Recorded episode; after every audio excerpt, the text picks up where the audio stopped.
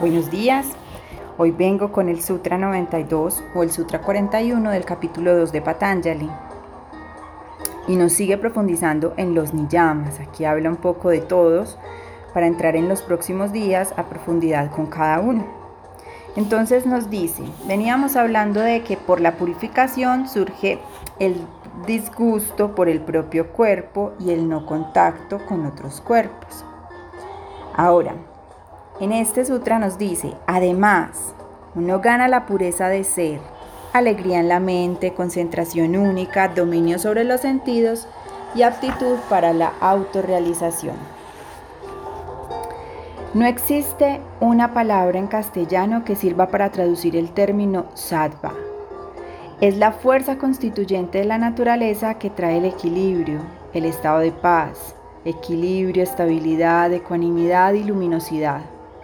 Literalmente significa como existencia. Como resultado de pasar a través del proceso de purificación que vimos en el capítulo 1, Sutra 2, y en este capítulo 2, el Sutra 28, 29 y 30, uno desarrolla esta cualidad al igual que una alegría mental o gozo que es independiente de las circunstancias externas. La mente se concentra fácilmente y deja de ser distraída por los deseos o por las impresiones sensoriales. Y finalmente produce la capacidad para la autorrealización. Entonces Patanjali nos dice, si sigues los llamas y los niyamas, o sea, las restricciones y las disciplinas, puedes ganar esta pureza del ser que se conoce como Sudisattva, la primera de las cinco observancias del niyama. La práctica a la que nos invita es a meditar en la pureza del ser.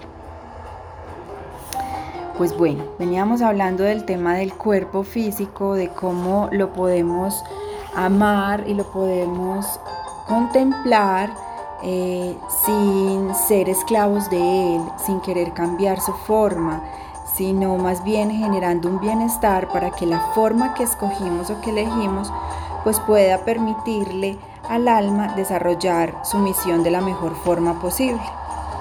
Y entonces en este sutra ya nos habla de la pureza del ser, nos habla de la pureza que, que nos lleva a un estado como de neutralidad, que nos permite tener como más tranquilidad, como una alegría mental, esa alegría o ese gozo independiente de las circunstancias externas, de lo que pase o lo que deje pasar que nos lleva como al equilibrio, a la paz, a la estabilidad, a la ecuanimidad, a la luminosidad.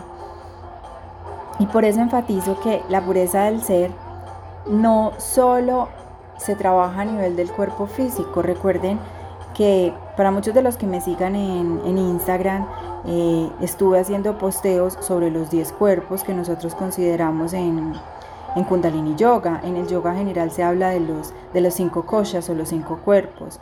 Y bueno, y en, la cultura normal y tradicional, pues nosotros siempre hemos hablado de cuerpo, mente y espíritu. Eh, entonces siempre hemos hablado mínimo de una trinidad que nos compone. Ahora, ya hemos establecido una diferencia entre el espíritu y la mente. Ahora, abriendo tanto el campo del estudio de las posibilidades que, que últimamente nos ha permitido identificar y entender que no solo somos un cuerpo físico, un cuerpo biológico y orgánico, sino que también la mente hace parte como de un cuerpo, de, esta naturaleza, de esta 3D, de esta naturaleza humana, pero también las emociones hacen parte de, este, de este cuerpo.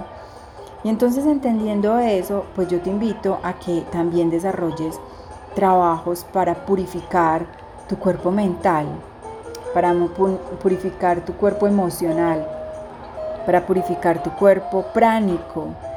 Eh,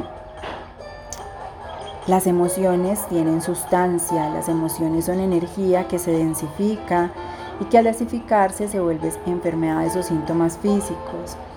Los pensamientos también son energía que al densificarse generan emociones y estas a su vez generan lo que les digo. O sea, estas cosas sutiles, los pensamientos, las ideas, los sentimientos, las emociones, que son aparentemente tan sutiles, tienen la forma de manifestarse o materializarse en este campo 3D a través del cuerpo físico y, nos pueden afectar seriamente en nuestras actitudes, en nuestras conversaciones, en nuestras acciones, en la forma en la que llevamos nuestra salud, bueno, en muchas formas. Entonces, hoy te invito a que medites en esa pureza del ser, observando qué tan puros son tus pensamientos y qué tan puros son tus emociones.